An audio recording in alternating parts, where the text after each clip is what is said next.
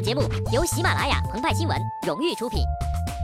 峰顶之上，做有态度的新闻。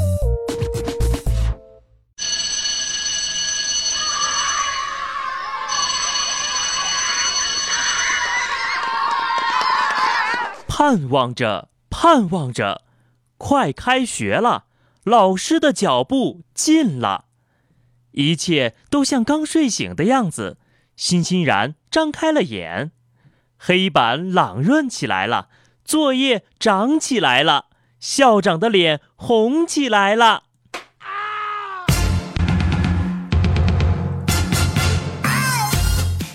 俗话说得好，再不疯狂，我们就要开学了；再不写作业，我们就玩完了。但有的学校会告诉你，开学才只是疯狂的开始，写没写作业，你都要玩。近日呀，有家长称自己孩子被广西工商学院录取了，但报到的时候却被告知招收名额已满，不能再注册。学校回应，因为发了两千多份通知书，来了一千多人，但床位只有九百个，没地儿住了。当地教育部门表示，中等职业学院超发录取通知书是一种常态，将会调剂无法入学的学生去其他学校。尽管网上是吐槽一片，但是啊，经营商界多年的鹏鹏一眼就看出来了，这个职业学校是搞互联网的，把饥饿营销和招生相结合，充分体现了我就是这么拽，坑你没商量，你来咬我呀等民办学校精神。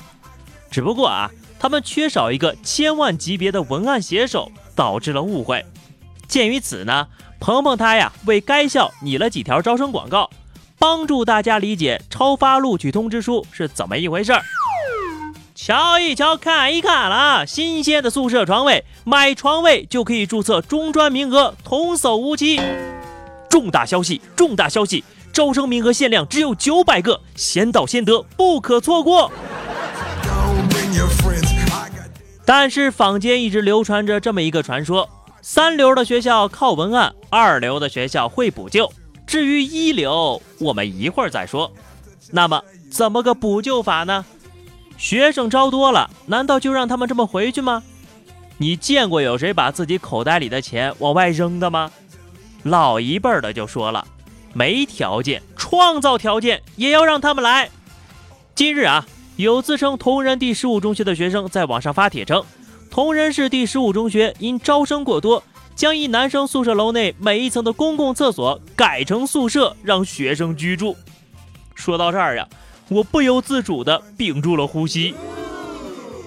事后，学校表示该校采用封闭式管理，因此学生必须得住校。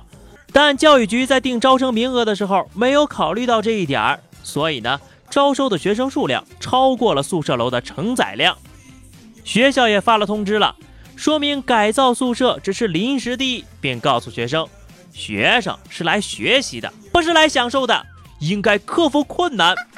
嘿，这话说的多么的掷地有声呀！在此呢，鹏鹏他呼吁，该校校领导呀就应该发扬能吃苦能战斗的精神，秉持着从我做起引领师生的信念，带头呀把宽敞的办公室留给学生，自己呢搬到厕所里。舍己为人，奋勇向前。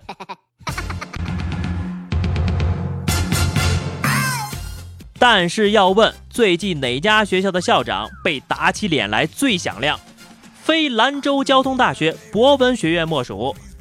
该院院长陈某以及人事处处长江某告诉全中国：“谁得病我就开除谁。”据中青报报道，江某曾表示：“不要给我哭，我见过这样的事情挺多的。”连日来呀，该校开除患癌女教师的事件引发了关注。迫于舆论压力，二十二号，该校决定恢复与其劳动关系，补发工资，并在当晚发出公开道歉信，承认学校草率做出了解除劳动合同的决定，实属不妥。二十三号，陈院长上门道歉，多次强调自己对此事并不知情。只可惜呀，刘老师人已经不在了。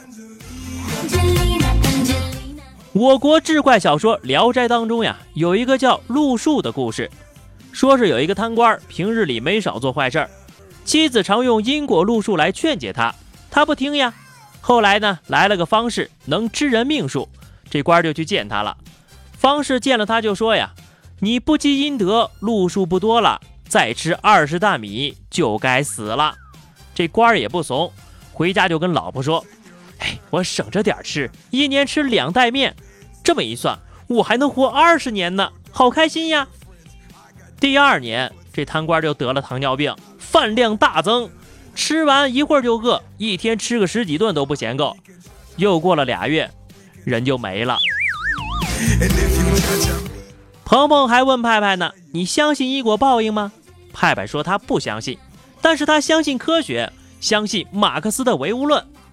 那么，马克思还曾说过，资本如果有百分之五十的利润，他就会铤而走险；如果有百分之百的利润，他就敢践踏人间一切法律。刘老师生前将学院告到了法院，两级法院都判学院败诉，要求恢复与刘老师的劳动关系，但是学院拒不履行。所以，于情在职工危难之际，非但没有伸出援手，反将其推向了绝望。于法违反法规，漠视法律，如此学校让师者尊严何在？让学子作何感想？盼望着。盼望着刘老师的合同恢复了，正义的脚步近了。可是刘老师永远的睡了过去，再也张不开眼。刘老师的黑板朗润不起来了，作业长不起来了。但是陈校长们的脸又红又肿。以上就是本期节目的全部内容。更多新鲜资讯，敬请关注喜马拉雅澎湃新闻。下期节目我们再见吧，拜拜。